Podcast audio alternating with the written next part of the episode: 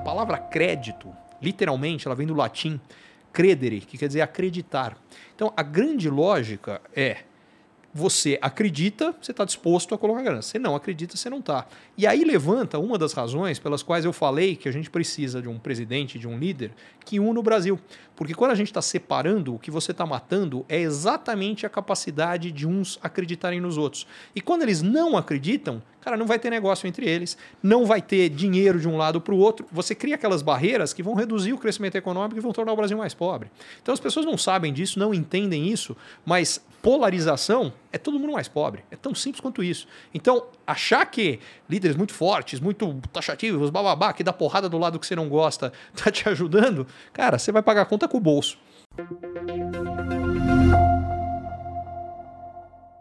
Curtiu esse conteúdo? Assine para receber quando cada um dos próximos for publicado.